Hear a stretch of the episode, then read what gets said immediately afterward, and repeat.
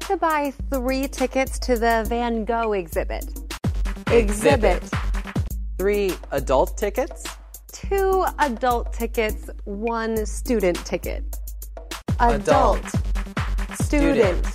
The adult tickets are $7 each. The student ticket is $5. The total is $19. Here you go. What time is the exhibit open till? 6 p.m. Is there a gift shop in the museum? Gift shop. Museum. Yes, it is on the first floor by the exit. What time is the shop open till? Also 6 p.m. Thank you. You're welcome. Enjoy the exhibit.